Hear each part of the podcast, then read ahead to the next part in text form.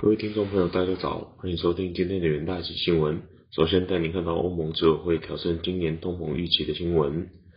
欧盟执委会周四调升今年的通货膨胀预期，但仍预计二零二三年物价将低于欧洲央行的两目标。欧盟执委会表示，预估今年通膨率将从一月预测的二点二 percent 增至三点五 percent。在十九个成员国中，针对通货膨胀的争论非常激烈。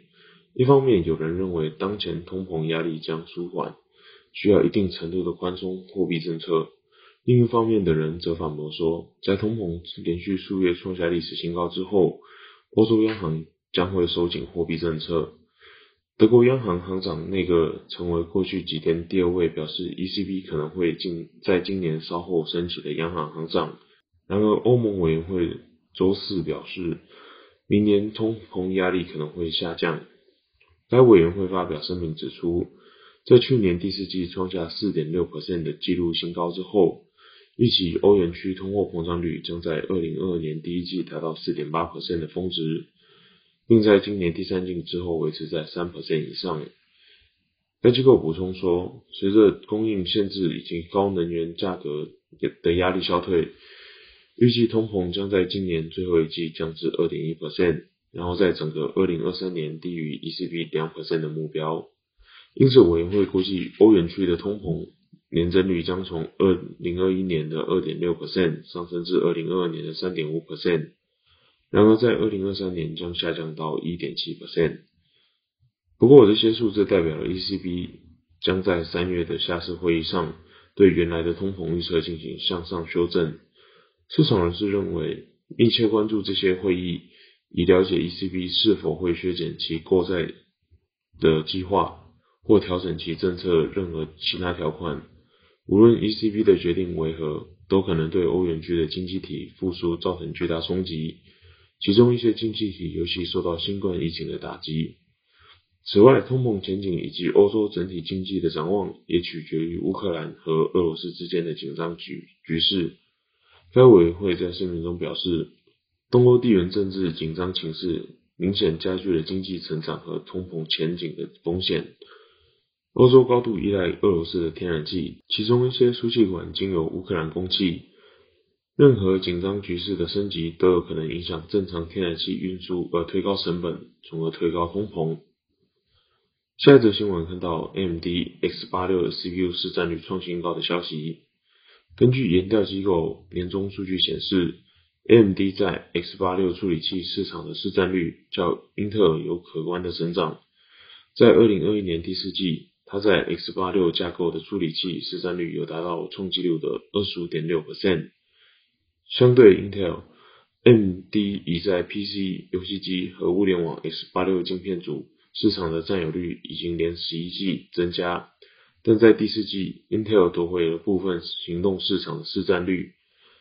整体 PC 处理器市场，包括用于 Chromebook 的 AM、ARM 设备以及苹果 M1 的 Mac，增长速度相对健康。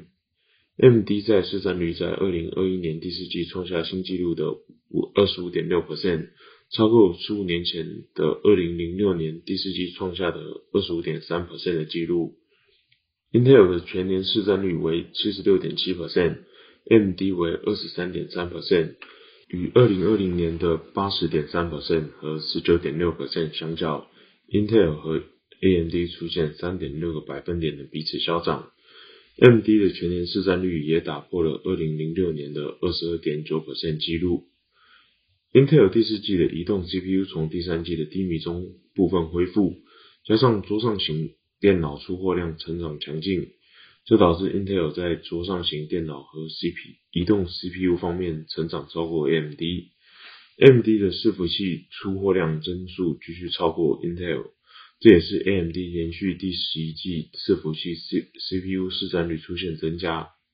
AMD 在全年市占率的最低点是二零一五年的十二点七 percent，自二零零六年以来最低是二零一六年第一季的十一点六 percent。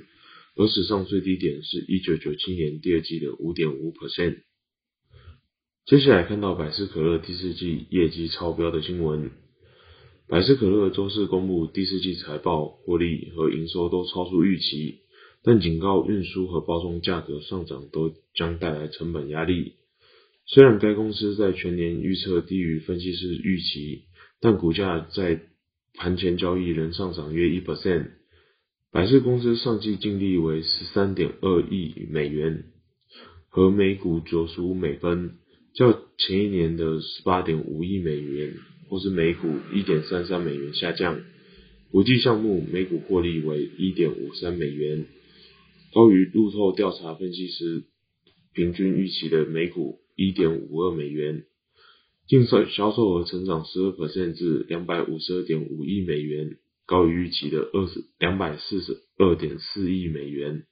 该公司消除收购和资产剥离的有机收入上季成长十一点九 percent。百事表示，预计二零二二年有机收入将仅成长六 percent。百事表示，预计今年将向股东返还约七十七亿美元，其中包含五十二亿美元的股利和十五亿美元的股票回购。百事股价在过去十二个月里上涨了二十三 percent，周三收于一一百七十一点九四美元，市值达到两千三百七十七点三亿美元。接着进入三分钟听股期的单元，首先看到长荣航期货，长荣航受惠于海转空运。需求殷切，即便适逢农历长假，海运塞港仍未缓解。近月疫情导致全球数千航班取消，空运运能转趋紧，海转空运的需求渴望持续。预计二零二二年底上半年，长荣航的货运营运将淡季不济。第二档个股期货看到台积电期货，台积电正在重新定价代工价值服务价格。近期突破三纳米加强型制程以及两纳米 GAA 制程技术，除了更多苹果电代工订单，还有 Intel 以及 Sony 订单溢入超乎预期，营收动能强劲。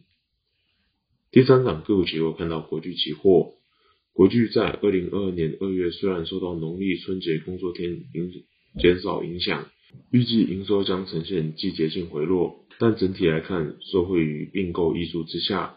国巨二零二二年第一季营收将季年均增。以上就是今天的元大旗新闻，谢谢各位收听，我们下周的元大旗新闻再见，拜拜。